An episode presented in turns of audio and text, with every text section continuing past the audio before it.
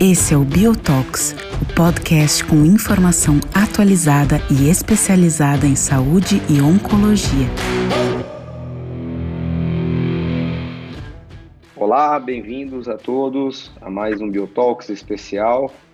Uh, a gente continua na série dos Biotox especiais com os melhores trabalhos de cada subespecialidade da oncologia que foram publicados em 2022. E para a gente encerrar essa série, a gente vai fechar com os trabalhos é, em tumores ginecológicos, os principais trabalhos que foram publicados em 2022. E para discutir sobre os trabalhos e também quem selecionou esses trabalhos para a gente discutir e trazer de uma forma muito prática, uh, tenho o prazer de receber aqui a doutora Adriana Castelo. A doutora Adriana Castelo é oncologista clínica do Hospital Santa Lúcia de Brasília e também do Hospital Universitário de Brasília e também uma parceira aí uh, de outros eventos da Bio. Adriana, obrigado por aceitar o convite e os, os, os estudos que você separou para a gente, uh, tem algum de preferência antes de você começar ou todos você acha muito importante? Obrigada, Fernanda, e toda a equipe Bio pelo convite. É, acho que todos foram bem importantes. A gente vinha aí no câncer ginecológico é, um pouco defasado, sem muitos avanços, e esse ano a gente teve boas novidades, tanto para tumor de endométrio, colo do útero, e também umas novidades, umas atualizações importantes para o câncer de ovário. Então, acho que a gente podia começar aí pela ordem cronológica.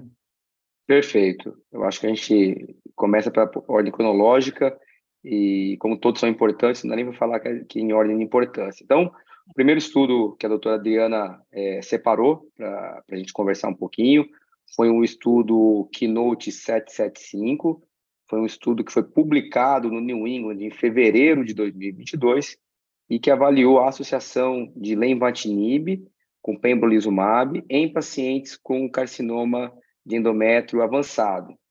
Ah, Dri, é, de uma maneira bem, bem direta, é, como era o desenho do estudo, é, qual a população que foi incluída é, e quais eram os braços controles que, que você pode apresentar desse estudo para a gente.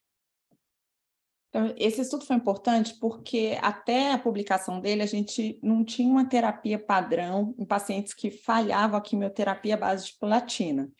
Então, esse estudo, fase 3, ele inscreveu pacientes com câncer de endométrio avançado, que eram previamente expostos a pelo menos um regime de quimioterapia à base de platina. Então, os pacientes foram randomizados para receber a combinação de levantinib com pembrolizumab ou quimioterapia, a escolha do, do, do, do assistente, que podia ser com doxorubicina ou paclitaxel.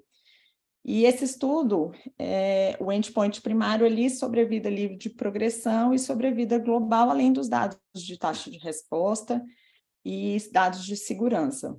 Excelente. E, aí, e não, o que, eu, que eu só ia te provocar um pouquinho é que é interessante que a população né, do, do estudo que foi randomizada, eles, é, independente né, da expressão de PDL1 e também da presença ou não de instabilidade microsatélite, né? Exatamente, isso que é um, a, o percentual a, a, de pacientes com, com a, a deficiência é com a doença deficiente é menor, né? Então, é muito importante esses dados de associação de imuno, a gente sempre fica procurando um marcador, e nesse estudo a gente viu o resultado independente da, do status do PDL1 e também do, do gene de reparo. Inclusive, a maior parte da população era formada por pacientes com proficiência dos genes de reparo. É interessante. E eu acho que um, outro ponto interessante que vale a pena só destacar para quem ainda não faz muito na, no dia a dia tumores ginecológicos, que a gente tem vários tipos histológicos de carcinoma é, de endométrio, e nesse estudo ele também englobou né, diversos tipos histológicos, não só o carcinoma endometrioide, né, Dana? Isso, então, a, a, isso que é um dado também interessante. Apesar de ser um N menor, a gente sabe que os subtipos como seroso, células claras, eles são tumores mais raros, mas também são mais agressivos. Então, isso também é importante na seleção. Então, teve, teve a maior parte da população era composta por pacientes com tumores endometrióides, mas a gente tem tumores serosos, células claras e indiferenciados na população também. É, e, Adriana, em relação aos dois, dois endpoints primários, né, que era sobrevida de progressão e sobrevida global, o que, que o estudo mostrou para a gente?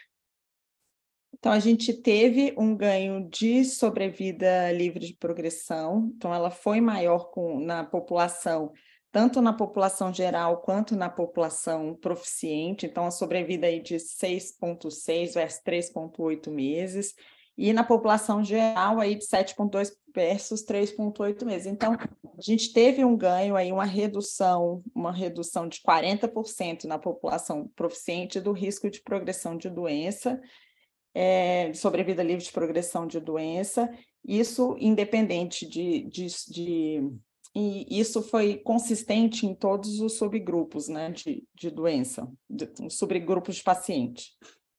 Excelente. E também, né, o, o estudo também foi positivo é, na sobrevida global, né?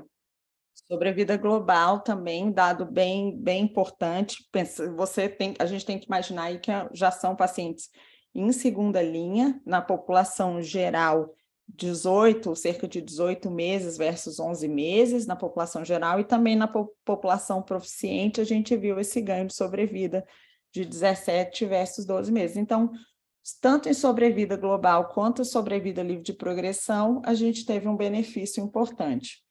Agora, uma questão que, que é um tratamento, assim, é um tratamento tóxico, a gente que usa na prática, é, não é uma não é uma combinação fácil de ser usada, mas é, é, é muito promissora. Então, é, hoje a gente tem que fazer uns ajustes aí, principalmente por causa da toxicidade. É, eu acho que esse é um ponto importante, porque é, dessa associação de Pembro com Lenva, sempre a nossa limitação aqui é a dose de lenvatinib, né? É, a gente tem trabalhos, por exemplo, é, que usam associação com, do, com doses de 24 miligramas de lenvatinib, outros já começam com dose menor de 18 em outras, né, em outras patologias, justamente porque a toxicidade do levantinib ela é, é um pouco mais uh, intensa e a gente tem uma experiência com isso em outros tipos de tumores e e aqui, pelo menos o que eu vi do trabalho também, não foi muito diferente, né? Um percentual até importante dos pacientes precisaram reduzir a dose do medicamento, né? Mais de 80, quase 90% dos pacientes com pelo menos grau 3, é, com a combinação de toxicidade. É, a, a, dose do estudo é de 20 miligramas. É, eu confesso que eu não tenho conseguido usar, eu já, já tenho já começado, apesar da gente não ter muito dado, eu já tenho começado com a dose reduzida, porque isso é, é assim, é, é certo, assim, eu não tenho conseguido usar a dose cheia nas pacientes. No estudo aqui mostra que 1,9 meses é o tempo para você começar a reduzir dose mas isso na prática eu não tenho nem conseguido começar, já nem tenho sido, nem tenho mais ânimo de começar com essa dose cheia. Eu acho que a, a toxicidade é o que realmente é, pega, mas com a dose reduzida eu tenho manejado, conseguido manejar bem as pacientes. É, e até do ponto de vista prático, né, que é uma, um dos nossos objetivos aqui é ser bem prático para quem está escutando, é, em relação até à fonte pagadora, é, é, mais fácil a gente pedir 18 miligramas, porque a apresentação do remédio é de 10 miligramas, né? De, ou de 4, porque aí para a gente fazer uma segunda redução, por exemplo, de 18 para 14, fica muito mais fácil do que você começar com 20 miligramas e eventualmente tem que reduzir para 18, tem que fazer um novo pedido para o convênio, isso acaba atrasando o tratamento, enfim. Então tem essa questão prática aí que a gente deve levar em consideração, né? Exatamente. É, hoje já é um tratamento aprovado, então a gente não tem dificuldades de, de, de aprovação na, na rede privada, né? Mas é um, eu acho que é uma, é uma, é uma, uma questão que a gente tem que, tem que já considerar no início, avaliar a posologia do levantinib, porque a paciente, quando você começa com a dose mais alta, às vezes para ela é como se ela já ficasse com medo dos efeitos. Então, eu acho que a gente sempre tem que explicar bem o, o manejo, e eu tenho, tenho usado já, já começado com a dose menor. E aí é. ela, elas vão bem, toleram bem o tratamento. Não, acho que essa é uma, acho que é uma mensagem importante, né? Então, eu ia te perguntar já se está aprovado, mas você já respondeu então que está aprovado. É, é uma opção é, real para uso na prática clínica. E, e, um outro ponto importante do estudo, que em relação à, à eficácia clínica do, do, da combinação, ela, ela é evidente, né? O dobro de taxa de resposta a Pembro e Lenva versus quimioterapia. Então, eventualmente, pacientes sintomáticas, a chance de controle da doença é um pouco maior. Então, com certeza é um estudo aí, né, né Adriana, que mudou a, a nossa conduta aí já esse ano, né? O ano passado, desculpa, já em 2023. Isso, mudou a prática e trouxe um, um cenário é, é, trouxe uma perspectiva de, de tratamento é, realmente eficaz e com resultado para as pacientes, coisa, o que a gente não tinha. A gente não tinha uma terapia padrão com, com bons resultados em, em segunda linha. Então, esse estudo mudou a, realmente a nossa prática e hoje já aprovado no, no nosso país. Bom, excelente, Diana. Vamos então a gente seguir o nosso segundo estudo, também um estudo que a doutora Adriana separou. Então, também um estudo publicado no New England é, em fevereiro de 2022, que avaliou uma imunoterapia chamada semiplimab é, em pacientes com carcinoma de colo uterino é, recidivado ou avançado. Uh, Adriana, é, mais uma vez, uh, como era o desenho do estudo, é, população e, e, os endpoints que, gente, que, que foram avaliados nesse estudo? Então, também é um estudo fase 3, o Empower Cervical One, é um estudo fase 3 que foi publicado no New England. Então, as pacientes foram randomizadas, eram pacientes que tinham progressão da doença após uma quimioterapia contendo platina em primeira linha, aqui também independente do status PDL1, e as pacientes foram randomizadas para receber semiplimab é, a cada três semanas, 350 miligramas, ou quimioterapia à escolha do investigador como em monodroga. Então, poderia ser pemetrexed, gencitabina, topotecano, irinotecano, é, vinoreubina. Aí ficaria o agente à escolha do investigador. E o endpoint primário foi sobrevida global, mas também avaliado sobrevida livre de progressão, taxa de resposta e segurança. Isso, e, e tem um detalhe do estudo que, que os pacientes tinham que ter recebido uma parte deles poderia ter recebido bevacizumab, né? Poderia ter recebido, porque já em 2014, né, lá, lá atrás, a gente, a gente começou a ver uma mudança aí do, do tratamento câncer de, de colo do útero, lá em, em 2014, com a adição do bevacizumab. É, ainda hoje, por exemplo, não é a realidade, a gente não tem no SUS, então nem todas as pacientes recebem né, ao longo da, sua, da doença. Então, é, era permitido, podia usar, não podia usar imunoterapia. Então, que a gente é, foi aprovado, no, teve a publicação do estudo no final do ano passado, de 2021, com a adição do, do pembrolizumab, mas aqui poderia ter recebido bevacizumab ou não. Ótimo. E também exemplo né, do estudo anterior que a gente comentou, a gente sabe que é, existem dois grandes subtipos histológicos né, de carcinoma do colo de útero, que é o carcinoma espinocelular e adenocarcinoma, e esse estudo permitiu né, é, qualquer uma das duas histologias, né, Adriana? Isso, carcinoma células, incluindo o adeno-escamoso também. Então, Isso. poderia ser qualquer, qualquer subtipo histológico. E também independente da expressão de PDL1, né? Os pacientes eles não, não precisavam é, ser testados ou ter no PDL1 para ser incluídos, né? Isso, independente do status PDL1, o que eu acho que facilita muito, que se a gente for pensar na população é, onde o câncer é mais incidente, eu acho que você ter esses resultados independente do teste, o teste acaba que traz mais uma é como se fosse uma dificuldade ali. Então, uhum. ser é, independente do status PDL1 também facilita para a gente, né? Facilita para o médico e graça e ainda bem que teve resposta independente disso, né? Isso. E Adriana, como que foi então uh, o endpoint primário do estudo uh, com semiprimab em pacientes com colo de útero avançado? Então, as pacientes foram randomizadas para receber o semiplimab ou a quimioterapia. Então, a sobrevida livre de progressão foi é, a sobrevida global foi maior com, com o, no subgrupo do semiplimab. Então, aí foram randomizados 608 pacientes. Então, a gente teve uma sobrevida global de 12 meses versus 8,5 meses. Então, uma, uma redução do risco de morte de 31%. A sobrevida livre de progressão foi similar nos grupos, quando a gente avalia é, o, o número especificamente, mas quando você analisa o hazard ratio, teve uma vantagem em favor do subgrupo do semiprimab, e a gente também teve uma importante, é, uma taxa de resposta também muito é, muito significativa também em favor do semiprimário de 16 versus 6, cerca de 6,3 meses, 3%, perdão.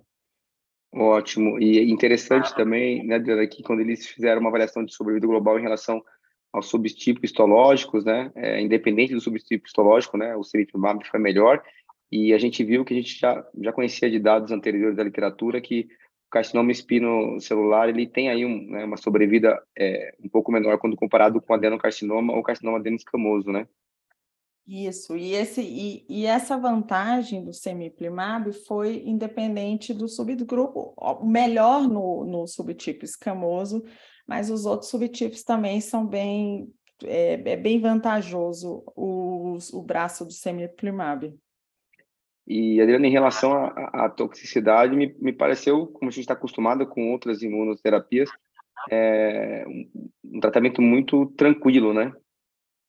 muito tranquilo e sem afetar a qualidade de vida das pacientes. É uma, é uma, é, é são os efeitos é, que a gente já é habituado com a imunoterapia, mas muito bem manejado. Então, é, é uma droga bem promissora é, nesse cenário. Hoje a gente ainda não sabe como que vai ficar, já também aprovada no Brasil, já é, mudou, já é uma prática clínica, já mudou a conduta.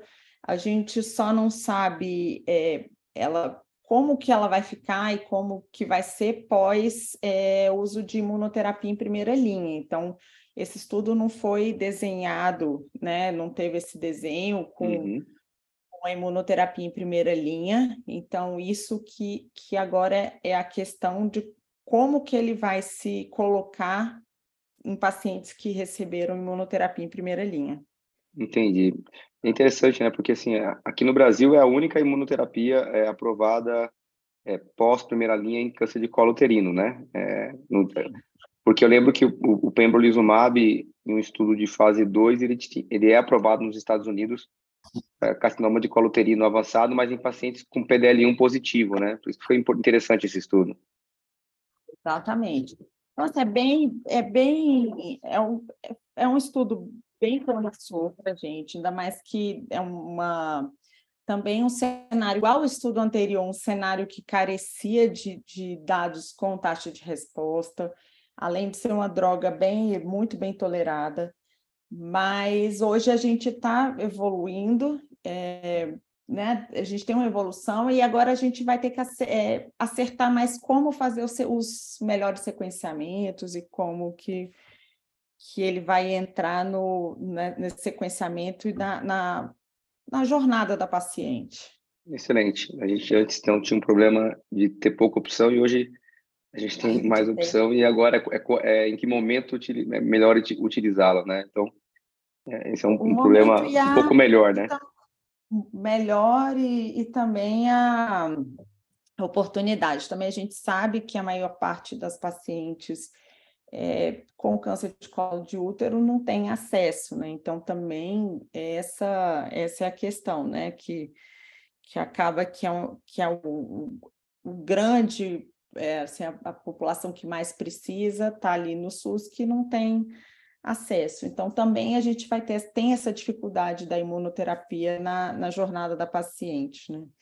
É, essa é uma dificuldade, né, que a gente tem agora com colo uterino, que a gente já vem enfrentando há alguns anos com outras neoplasias né, no sistema público aqui do Brasil, e agora também estendendo para os pacientes com colo de útero, mas muito bom. É, a gente trouxe novamente uma mensagem muito prática, é um, um tratamento agora disponível no Brasil, com indicação, e em quem tem acesso, é, é uma realidade e também muda a conduta é, na nossa prática clínica desde o ano passado.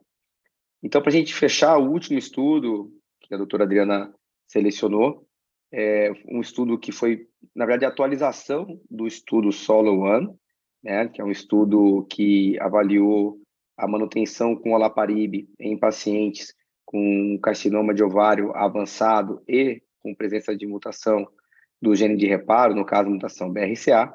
Foi um estudo que foi publicado no JCO em setembro é, do ano passado na verdade, Adriana, é um estudo que é, trouxe, é, essa atualização trouxe uma sedimentação do, do benefício, talvez, que, que o Alaparib já tenha se mostrado na, na primeira publicação dele, né, em relação à sobrevida livre de progressão, e trouxe pela primeira vez aí é, um dado mais é, consistente de sobrevida global, mas acho que você vai comentar ao longo aí da tua apresentação que é, apesar de a gente ter numericamente uma sobrevida global maior, a gente tem alguma, alguma nuance estatística aí, né, que, do estudo, mas faz um painel para a gente aí do que, que era o estudo Solo One e, e, o que essa atualização trouxe para a gente. Então, Solo One é um estudo aí que a gente já vem discutindo já há bastante tempo. Ele, é, assim, os inibidores da PARP trouxeram, revolucionaram o tratamento assim do câncer de ovário. Então, Solo 1 é um estudo com pacientes com câncer de ovário avançado, que eram recém-diagnosticadas com mutação do BRCA. Elas eram submetidas à quimioterapia baseada em platina, então tinha resposta à cirurgia.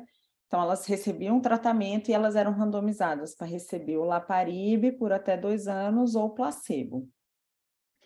E a gente já tinha os dados de sobrevida livre de progressão, é, uns resultados muito robustos, é, mais de 50 meses de sobrevida, comparado com cerca de 13, 14 no grupo do placebo, e agora a gente tem o dado de sobrevida global. É, lembrando que, assim, esses dados foram publicados com a maturidade ainda dos dados de cerca de 40%, e para ter o dado final tinha que ter uma maturidade de 60% dos dados. Mas esse dado é importante porque a grande maioria das pacientes, elas é, quando ela progride, assim, a evolução da doença é até assim, 5 a 10 anos, você até a evolução dessa sobrevida dessas pacientes, e aqui a gente já tem um cenário de sete anos, então é um cenário, um follow-up muito longo, então ele consegue dar um, um painel para a gente melhor da evolução da paciente, do real benefício da, da droga, mesmo com a não estar tá com os dados todos maduros. É, eu acho, acho que esse é um, um, ponto interessante que essa atualização traz, né? Que eles acabaram, acabaram, como você disse muito bem, abrindo os dados sobre o global com a maturidade ainda fora do planejado, mas justamente por ter um follow-up longo, eles julgaram, né? Importante trazer esse dado, é, mostrando que o estudo, ele, ele, apesar de ter uma diferença numérica em sobrevida, ele não, não atingiu a significância estatística que foi pré-estabelecida, mas realmente a diferença numérica ela, ela existe, né? É, eu não gosto de usar a palavra tendência porque não é estatisticamente negativa, mas usando é, tem uma tendência aí realmente de ter um benefício global, apesar de não ter assim estatística. E eu acho que é um pouquinho isso que eles colocam para a gente na, na, discussão do estudo, né, Adriana? Isso. Então, aqui, a gente tem mais de, em, em sete anos, 67% das pacientes vivas versus 46% do grupo placebo. É, apesar de não ser é, estatisticamente significativo, o, o, o, o, P estatístico era 0,001 e aqui foi 0,004, é, mas mesmo assim, é, o número é clinicamente, é, é clinicamente significativo. E uma, um dado que ele trouxe, trouxe também é o tempo pra, é, para primeiro tratamento subsequente. Então, quando a gente também analisa esse dado, a gente vê que 45% das pacientes, é, 45% versus 20 pontos, 20%, cerca de 20% do grupo placebo, é, estavam vivas e sem receber uma terapia subsequente em sete anos. Então, assim, é um, é um dado, é, é o que você falou, não pode falar que é a tendência, mas é um dado muito muito robusto assim na minha ideia muito muito significativo não estatisticamente é. mas para mim significativo clinicamente. E também trazendo um outro detalhe importante que das pacientes do braço placebo né é, mais de 40% receberam né o laparibe na na progressão. Então teve esse, esse esse crossover aí que acaba também é, talvez demorando um pouco mais para ter essa diferença sobre o global né Exatamente. E é também, não tem como, essas, é muito difícil não, não, essas pacientes não receberem um inibidor da PARP numa linha subsequente. Então, é, é, é uma sobrevida em paciente de câncer de ovário, é uma sobrevida global, é difícil você, você é, é, provar, né? Não sei se eu posso usar essa palavra, porque as pacientes recebem muitas terapias subsequentes, né? Então, e, e, o inibidor da PARP nas pacientes, aqui é um cenário de paciente com mutação, hoje é, não tem como essas pacientes não receberem em algum momento da doença. Clinicamente, assim, para mim é, uma, é um dado muito robusto e a gente tem que ver que não aumentou a, a longo prazo aquelas complicações que a gente tem é, que são mais temerosas, né, que é síndrome mielodisplásica. Então, é, mesmo com follow-up longo, a gente não viu essa, esse aumento a long, é, longo prazo da, de, é. de, de esse, é um ponto, é, esse é um ponto importante, porque o follow-up longo confirmou a segurança né, é, que se tem com, com o medicamento. E eu acho que, que um outro, uma outra pergunta do ponto de vista prático, Adriana, para você, com esses dados, assim, pelo que eu percebi da nossa conversa, não reduz o teu, o teu entusiasmo em oferecer, obviamente, o Laparibe como tratamento de manutenção é, para as pacientes com mutação de BRCA. É importante só lembrar que a mutação tanto podendo ser somática ou germline, né? Não, não, não diminui. Eu acho que ele só corroborou a importância da droga na, na, na jornada da paciente. Eu acho que essa é uma briga daquelas que vale a pena comprar, porque eu acho que mudou o cenário, mudou a, a perspectiva da paciente na jornada dela. Não, uma excelente. realmente impactou.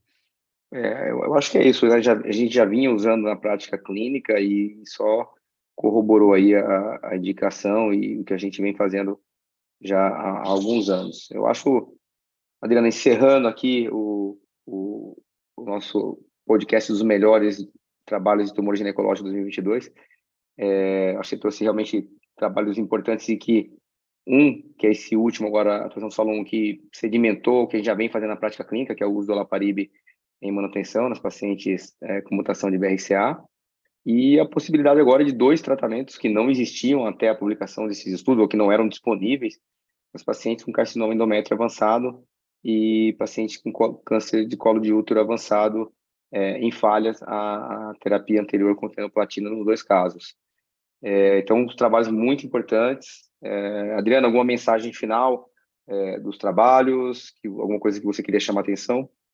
Acho que esse 2022 foi um ano bom para os tumores ginecológicos. Eu acho que 2023 a gente também tem alguns dados promissores para sair. É, colo de útero, principalmente, que era um, uma doença que vinha evoluindo pouco. A gente teve de 2021 para cá um avanço e eu acho que 23 também a gente promete. Era, eram tumores, endométrio era mais estudado, colo do útero, é, pelo, pela, pelos cenários né, que, que ele costuma, era, a gente não tinha, não estava vendo muito avanço, e o inibidor da PARP acho que vai continuar sendo. É, ele vai estar tá, assim no meio do, das novas das novas terapias aí que a gente tem alguns dados para sair agora em 23. Excelente, Adriana. Mais uma vez, Queria agradecer a tua disponibilidade, a tua atenção em separar os estudos para a gente, dis discutir, mostrar todos os detalhes. É, a gente conta contigo aí, manter a parceria em 2023. A Adriana sempre é parceira em várias coberturas de tumores ginecológicos. A gente chama a Adriana e ela prontamente sempre atende a gente. E a gente, e eu, em nome da Viu, queria agradecer a Adriana publicamente. E agradecer a vocês, ouvintes do, do podcast do Biotalks. E 2023 tem muitas novidades é, vindo aí da Bio. É só acompanhar nossas redes sociais que a gente vai divulgando aos poucos. Obrigado e um ótimo 2023, Adriana, para você e para todos. Obrigada, Fernando, para vocês também.